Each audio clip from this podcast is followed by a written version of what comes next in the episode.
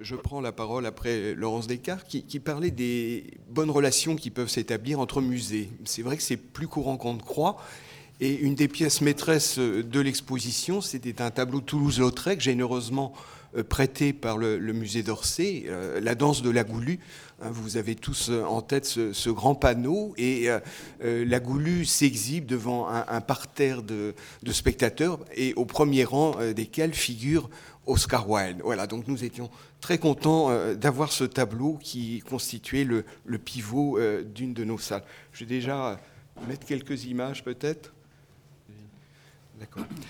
Bon, alors, euh, l'exposition Oscar Wilde euh, au Petit Palais a eu lieu du 28 septembre 2016 au, 15 janvier 2017.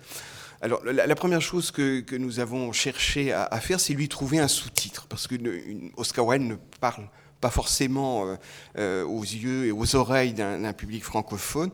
Et on a trouvé comme sous-titre l'impertinent absolu. Alors, le, sous-titre est décalqué d'un ouvrage de Timothy Clark, le, bourgeois absolu. Et pour nous, ça, faisait sens parce que euh, Oscar Wilde est une espèce de, génie de, la provocation.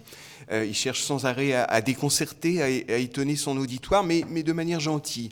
Et, ce sous-titre euh, nous paraissait bien, répondre à, l'exposition et, aux propos de l'exposition. Alors avant d'en venir euh, aux images et aux commentaires que, ces images peuvent susciter, euh, peut-être seriez-vous intéressé par euh, connaître le, début, l'origine, la genèse du, projet. En fait, c'est tout simple, c'est Merlin Holland, le petit-fils d'Oscar Wilde, qui est venu nous trouver, qui nous a écrit en, nous proposant ce, sujet d'exposition qui pouvait peut-être étonner dans un musée des beaux-arts. Donc il nous a écrit en, 2012 et, en 2013 en nous disant il n'y a jamais eu d'exposition Oscar Wilde à Paris. Euh, Oscar Wilde mériterait un, véritable hommage.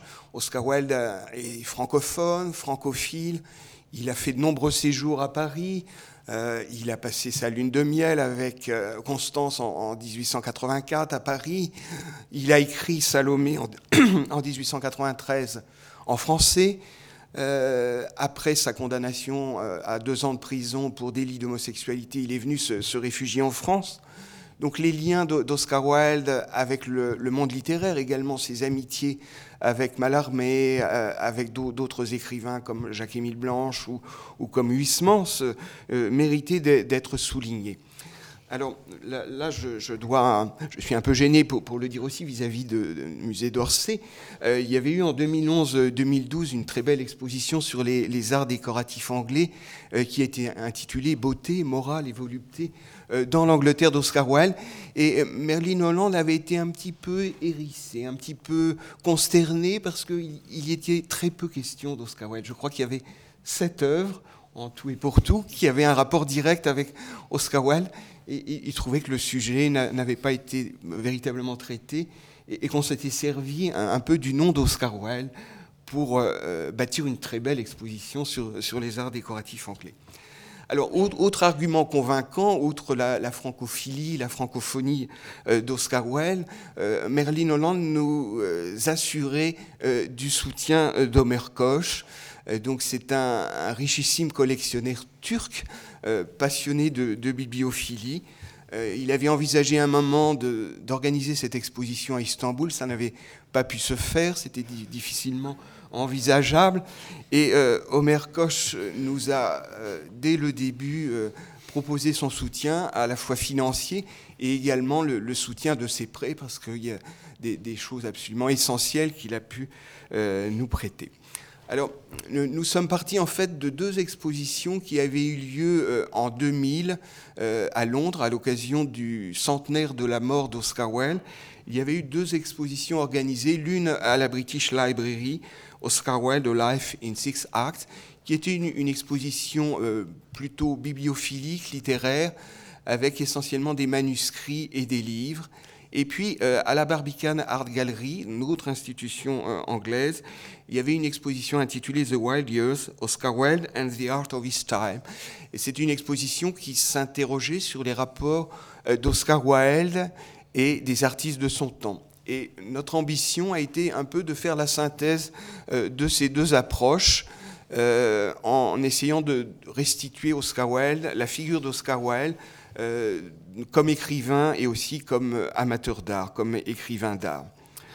Alors, déjà dans, la conception de l'exposition, on, a pris le, parti euh, d'introduire des séquences euh, thématiques. Hein. Nous avions euh, découpé l'exposition en sept séquences chronologiques. Et à l'intérieur de ces séquences chronologiques, nous avons pensé utile d'insérer deux séquences thématiques, l'une consacrée à la Grosvenor Galerie, c'est-à-dire aux expositions qui ont eu lieu en 1877 et en 1879 euh, à la Grosvenor Galerie, cette galerie d'avant-garde, et dont le jeune euh, Oscar Wilde a rendu compte dans ses premières critiques d'art.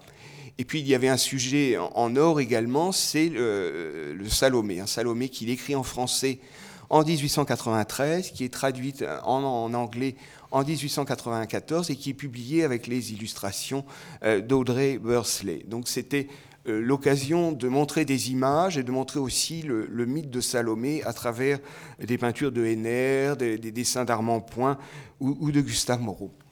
Et puis euh, voilà, donc ça c'était un, premier angle d'attaque, un, découpage qui voulait redonner euh, une place importante à l'image, que ça soit pas uniquement une exposition de livres. Et puis là, là, aussi, nous avons voulu euh, collaborer avec un scénographe, et là je crois que mon propos rejoint celui de, Laurence Descartes, on, a pensé très important euh, dès le début de, s'attirer la, collaboration d'un scénographe qui avait travaillé pour Paris 1900 euh, en l'occurrence, c'était Philippe Pumin. Donc le, choix du scénographe s'est fait un peu sur les mêmes procédures.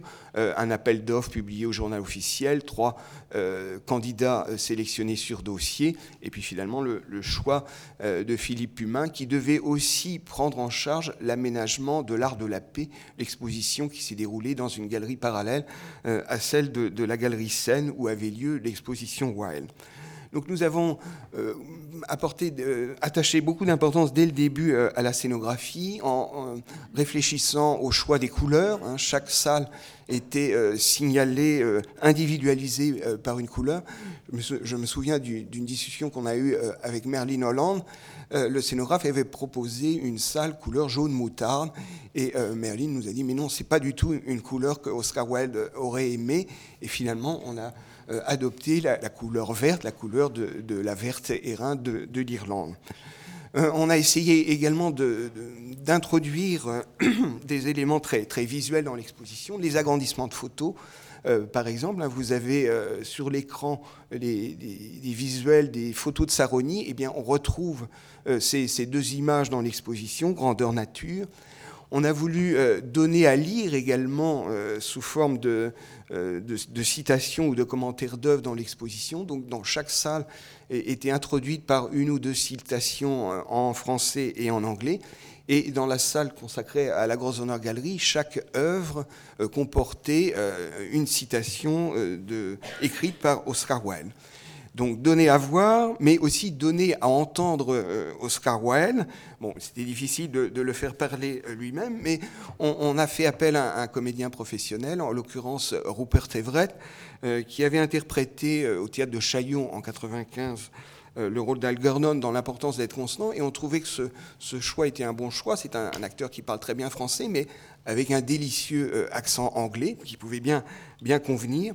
Et donc, dans l'exposition, nous avions euh, aménagé deux points d'écoute avec euh, des extraits du portrait de Dorian Gray et, de l'importance d'être constant hein, dans la salle des, années créatrices, 1890-1895. Euh, et puis, dans la dernière salle, Rupert Everett lisait des extraits de la balade de la Joule de Reading, la dernière œuvre d'Oscar Wilde donc donner à entendre et donner à nouveau à voir sous forme d'extraits de films. Hein. L'œuvre d'Oscar Wilde a suscité de nombreuses euh, adaptations au cinéma. Et donc dès le début, notre choix euh, s'était porté sur euh, le portrait de Dorian Gray et, Salomé. Et nous avions choisi trois extraits de films montrant la, scène finale du portrait de Dorian Gray, la scène au cours de laquelle euh, Dorian euh, poignarde son, propre portrait, s'effondre en, cendres sur le sol et le portrait retrouve euh, le charme étincelant de, la jeunesse. Et puis pour Salomé, ces extraits étaient mm, projetés sur un moniteur de télévision Par contre, pour la danse de Salomé, dans la salle dodétagonale euh, consacrée à, Salomé, nous avions imaginé au départ un dispositif au plafond et finalement ça, ne marchait pas. Ça aurait obligé le spectateur à, lever la tête, à se casser le cou pour voir les, images. Et finalement, nous, avons projeté au sol des extraits de la danse de Salomé, au cours de laquelle euh, elle cherche à, séduire Hérode pour lui réclamer la tête de Jean-Baptiste. Et puis, euh, pour euh, terminer euh, ces, évocations d'Oscar Wilde, nous, nous avons convoqué deux grands témoins. donc, dans la dernière salle consacrée au procès et à l'incarcération d'Oscar Wilde, nous avons diffusé une interview de Robert Badinter, hein, l'ancien garde des Sceaux, qui avait publié en, 1993 un, livre intitulé C33, euh, dans lequel il retraçait euh, le procès et l'incarcération d'Oscar Wilde sous forme euh, d'une pièce théâtrale. Et enfin, tout à fait à, la fin de l'exposition, Merlin Holland s'exprimait sur la, fortune critique d'Oscar Wilde, sur la, postérité littéraire d'Oscar Wilde. Et puis, nous avions aussi euh, prévu, euh, à l'intention des, visiteurs les plus, modernes, en quelque sorte, euh, une application téléchargeable sur iPad ou sur téléphone qui comportait deux parties distinctes, une partie gratuite, en quelque sorte, d'accès libre et gratuit, qui était une sorte d'aide à la visite, commentant les œuvres les plus importantes de l'exposition. Et puis nous avions aussi, un, moyennant la, modique somme de 3,99 euros, euh, un carnet de découvertes euh, comportant euh, des, bonus, si vous voulez, avec une chronologie, un abécédaire, une map monde aussi, et des entretiens exclusifs concernant Oscar Wilde. Voilà, donc je vous ai un peu présenté les grandes lignes de, l'exposition. Je ne sais pas si je dois détailler tous les participants qui sont intervenus dans la fabrication et l'exposition de, euh, et la préparation de cette exposition, hein, puisque c'est une œuvre collective. Donc je parlais du partenariat avec euh, Omer Koch. Donc au Petit Palais, il y a, eu le commissariat que, j'ai assuré avec euh, Nelly Taravel, le service de la communication, le service des publics. À Paris Musée, nous avions des, assistants aussi qui nous ont bien, épaulés, le service de presse. Et puis parmi les, intervenants extérieurs, il y a eu le scénographe, l'entreprise de transport, les installateurs, les socleurs, hein, puisque euh, une exposition de, livres demande une sur-mesure, euh, des éclairagistes et puis aussi le service des, multimédias. maintenant, nous allons rentrer euh, dans l'exposition à proprement parler. Et, donc, vous pouvez voir deux, visuels qui ont été choisis pour promouvoir l'exposition. Vous avez euh, deux images qui ont été utilisées tantôt sur les, supports de, communication ou tantôt dans le métro. Euh, c'est l'image d'Oscar euh, assis sur un, canapé des tentures orientales. ces deux, visuels, en fait, sont des agrandissements de, photos de Saroni prises en, 1882 lors de la tournée d'Oscar Wilde aux États-Unis. Vous savez qu'il a fait une tournée de conférence qui a duré près d'un an aux États-Unis pour promouvoir euh, l'art esthétique. Et euh, il, a, il s'est fait tirer le portrait à cette occasion par un photographe réputé qui s'appelle Saroni. Et nous avons choisi ces images noires et blancs pour euh, donner envie de, voir l'exposition. la, photo la, plus diffusée, c'est celle d'Oscar Wilde avec la, canne et les, attributs du, dandy et, de l'esthète. Ces, images ont, bien fonctionné, semble-t-il, puisque euh, l'exposition a enregistré 94 000 entrées, 94 500. Alors euh, voilà le, parcours scénographique. Il y avait une contrainte qui nous était imposée, c'est que l'exposition n'a pas pu s'étendre autant qu'on aurait, pu le souhaiter. Elle s'est euh, développée, elle s'est déroulée dans la galerie scène, la, galerie extérieure. et la, la, galerie intérieure était réservée à l'art de la paix. Donc il y avait ces deux parcours parallèle et la scénographie avait été confiée euh, à Philippe Pumin, donc qui a dirigé euh, conjointement, simultanément, ces deux, chantiers. Et il y avait une partie euh, commune à, l'extrémité de, la galerie qui servait d'espace de, librairie commune, commun aux deux expositions. Vous apercevez là euh, l'entrée de l'exposition. Vous avez entre les, colonnes du péristyle extérieur un visuel euh, qui annonçait l'exposition.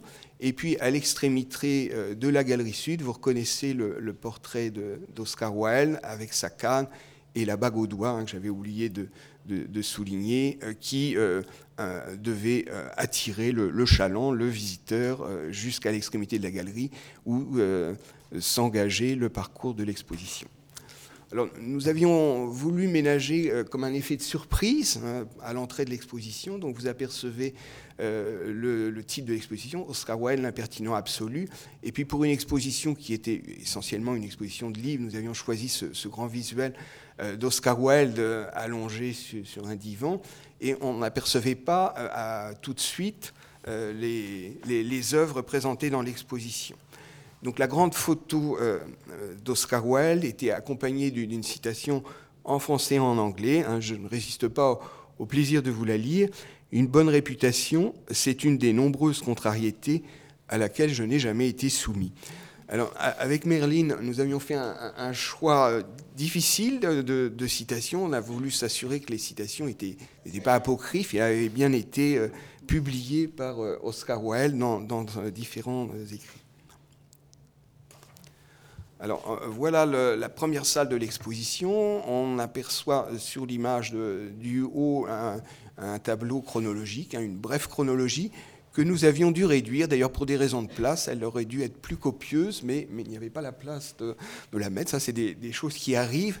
Et, puis juste en face, un mur qui, peut paraître vide. Hein. c'est ce mur avec ces, motifs de papier bleu et blanc.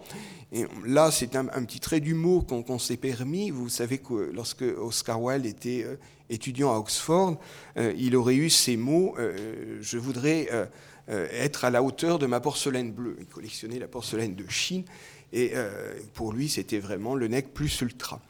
Et puis, ça fait aussi référence à un épisode plus, tragique de la fin de sa vie. Il est dans sa chambre d'hôtel, l'hôtel d'Alsace, rue des Beaux-Arts, le papier euh, peint a tendance à se décoller et il aurait eu ces mots euh, Une lutte à mort s'est engagée entre mon papier peint et moi, il faut que l'un d'entre nous cède. C'est lui qui a, cédé malheureusement. Voilà, donc ça, c'est quelque chose qui n'était pas forcément apparent pour, les visiteurs, mais ça nous paraissait bien de, poser ces, deux termes de, de la vie d'Oscar Wilde. Alors la première œuvre que les euh, visiteurs apercevaient, c'est ce euh, très beau San Sebastiano de Guido Reni. Hein, c'est une œuvre qu'on avait placée sur un épi parce qu'on n'a pas trouvé de mur. Alors on s'était dit, il, faut la mettre absolument euh, en point focal de, la première salle. Et on a eu la chance d'avoir un, prêt italien. C'est vraiment l'œuvre que euh, Oscar Wilde a, pu voir lors de son voyage en Italie en, 1877, dont il parle à, plusieurs reprises. Il, compare Keats à Saint-Sébastien blessé. Et à la fin de sa vie, là, encore, il a pris, il aurait pris, il a pris le, euh, le pseudonyme de Sébastien Melmoth. Donc pour nous, c'était vraiment une œuvre emblématique. Et euh, la salle était organisée de part et d'autre de, ce grand portrait, très beau portrait. Euh, d'un côté, euh, il y avait euh, le, comment dire, on avait voulu évoquer le background d'Oscar Wilde, le milieu familial, ses parents, sa mère, et, puis ses grands inspirateurs, que ce soit Ruskin par exemple ou, William Morris. Et puis dans l'autre partie, c'était les, grandes actrices qui ont été ses muses aussi, hein, Sarah Bernhardt, Lily Langtry, Hélène Terry. Et on a bénéficié d'un très beau prêt euh, euh, de la tête à Londres.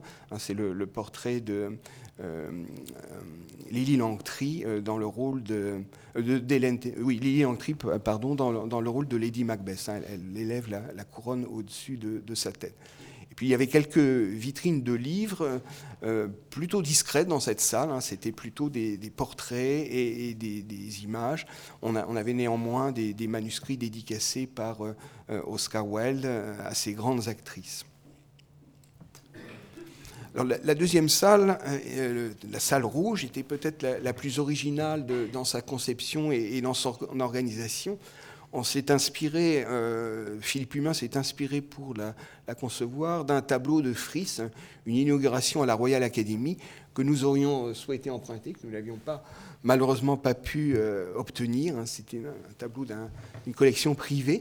et qui montrait euh, Oscar Wilde en train d'inaugurer une exposition au milieu justement de, ses actrices préférées. Et, donc Philippe Pumin a, retrouvé un peu la disposition générale avec ses murs euh, couleur pourpre, avec ses grandes arcades. Donc on a voulu recréer l'atmosphère d'une galerie d'exposition pour accrocher des tableaux vus et commentés par Oscar Wilde en 1877 et 1879 à la Grosvenor Galerie. Je ne sais pas si, vous voyez, mais sur le, bas des cimaises, hein, sur la partie sombre, sous la plainte, il y a un texte en, lettres blanches. En fait, ce sont des, extraits de textes d'Oscar Wilde euh, en, français, euh, commentant directement les, tableaux. Voilà une autre vue. En fait, ces salles comportaient six alvéoles. Hein. il y a trois alvéoles de part et d'autre de, euh, de l'allée centrale. On a, par exemple, là, je reconnais euh, Electre euh, sur la tombe d'Agamemnon par, Richmond, et puis également Night and Sleep de, je ne sais même plus de qui, de qui est ce tableau, de Madame de Morgan, voilà. Euh, donc toujours avec le, même dispositif, des, citations sous chaque heure et puis certaines mises à distance. Hein. euh, certains prêteurs avaient exigé euh, que les, tableaux soient protégés par ces, barrières qui ne sont pas forcément photogéniques, mais qui protègent l'œuvre des, intrusions et des approches de certains visiteurs maladroits. Voilà, une, vue arrière, une euh, oui, de euh, la, galerie, euh, de la Grosse Honneur Galerie, avec quelques citations incendiaires que nous avons trouvées dans l'introduction du portrait de Dorian Gray. Tout art est parfaitement inutile, dire des choses belles et fausses est le véritable but de l'art, hein, ce qui découragerait un peu tout commentaire d'historien de l'art. Donc vous voyez bien comment ces, salles étaient arrangées et disposées. Et au fond, on retrouve en, ligne de mire hein, le grand portrait euh, d'Oscar Wilde. Euh, c'est un agrandissement en, fait d'une photo de Saroni qui était disposée dans la salle. La salle euh, peut paraître sombre, mais pour des, raisons de conservation, c'était presque exclusivement des photos et, des dessins. Nous avions dû abaisser l'éclairage dans cette salle. Et euh, en point d'appel, vous aviez cette grande photo euh, en pied euh, d'Oscar Wilde, toujours par Saroni, avec cette citation S'aimer soi-même, c'est se lancer dans une histoire d'amour qui durera toute la vie. Alors, je faisais allusion tout à l'heure au grand euh, tableau de, Toulouse-Lautrec, hein, généreusement prêté par le musée d'Orsay, et qui constituait euh, l'élément central de, cette salle consacrée aux années parisiennes et, londoniennes euh, d'Oscar Wilde. Nous avions donc ce, grand portrait, ce grand tableau avec la goulue qui lève haut la jambe, et au premier plan, à gauche, avec le chapeau de forme, vous reconnaissez Oscar Wilde. Et puis avec ce profil en lame de couteau, à l'opposé, vous avez le, critique d'art euh, Félix Fénéon. On avait un, autre portrait euh, d'Oscar Wilde par Pennington, euh, le portrait en pied qui était prêté par le William Clark Institute. À ma connaissance, c'était la première sortie du territoire américain de, ce portrait. Il y avait eu des modifications des clauses euh, du leg de, euh, consenti au William Clark Institute. Et donc, nous avons eu l'avantage et, la possibilité de présenter ce, grand portrait. Et puis juste à droite, en partie coupé, il y avait un, portrait de Constance Lloyd, hein, la, la, femme d'Oscar Wilde, qu'il a épousée en 1884 euh, un prêt de Merlin Holland. Alors voilà les deux vitrines euh, de documents qui étaient sur la gauche quand, on entrait. Euh, la première vitrine comportait à la fois des, éléments posés sur le sol de la vitrine, des éléments sur lutrin. Nous, étions adressés à des socleurs spécialisés qui ont fait du sur-mesure au moment de l'installation, donc c'est un, peu différent. On a moins travaillé en amont, c'est sur le, euh, au moment où les, œuvres sont arrivées, et puis également des, encadrements euh, sur la, paroi verticale de la vitrine. En fait, la, première vitrine était consacrée euh, essentiellement à Vera, donc l'échec de cette pièce que euh, Oscar Wilde a fait représenter à New York, donc avec des, caricatures. Et puis on voit aussi des, portraits de Constance avec ses, deux enfants, Constance avec Cyril et Viviane tout seuls.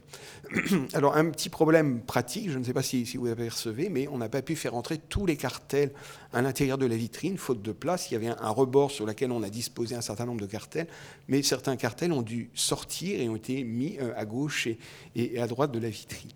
Et la, vitrine de droite posait euh, d'autres problèmes. On a fait voisiner euh, des, dessins, des lettres, avec un buste. Je crois que ça, a bien marché.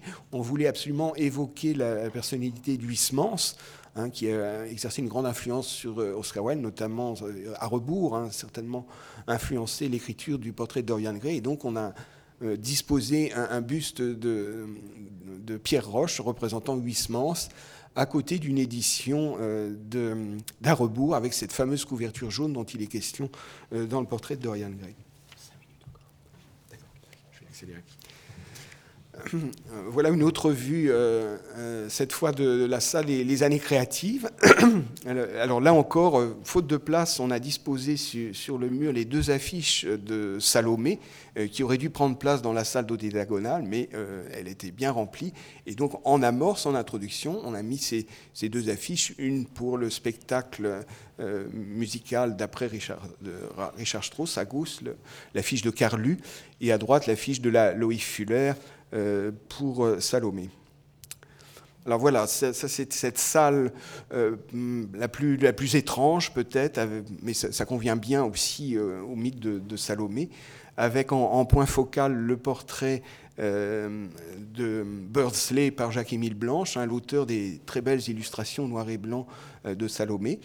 Euh, pour l'édition de Salomé anglaise. Et puis euh, au sol, vous apercevez une projection. En fait, c'est le, film avec Alan Asimova euh, montrant Salomé dansant devant Hérode. Là, je crois que la, salle a bien fonctionné. On a eu un peu de mal au début à la remplir. On s'est heurté à de nombreux refus de prêt. On, a eu des, œuvres du musée Gustave Moreau, du musée Henner, mais peut-être pas, tout ce qu'on a voulu. Mais, je crois que l'exposition tenait bien, l'ensemble tenait bien. Voilà l'avant-dernière salle de, l'exposition hein, consacrée au, procès et, à la prison et à l'exil euh, d'Oscar Wilde. Euh, on, entrait dans cette salle dans une atmosphère un peu, un peu de pénombre, hein, ce qui convient bien à ces évocations d'années difficiles, avec sur, sur le mur, euh, près, près, du panneau de texte, une caricature du marquis de Queensbury, hein, le père de Lord Alfred Douglas, qui était à l'origine du procès et de l'incarnation d'Oscar Wilde. Et nous avions euh, convoqué en grand témoin donc, euh, euh, Robert Benater. Vous apercevez sur l'écran Robert Benater qui s'exprimait donc, sur le, procès et l'incarcération d'Oscar Wilde. Alors, le rapport entre le, texte et les, images pouvait se, faire assez facilement.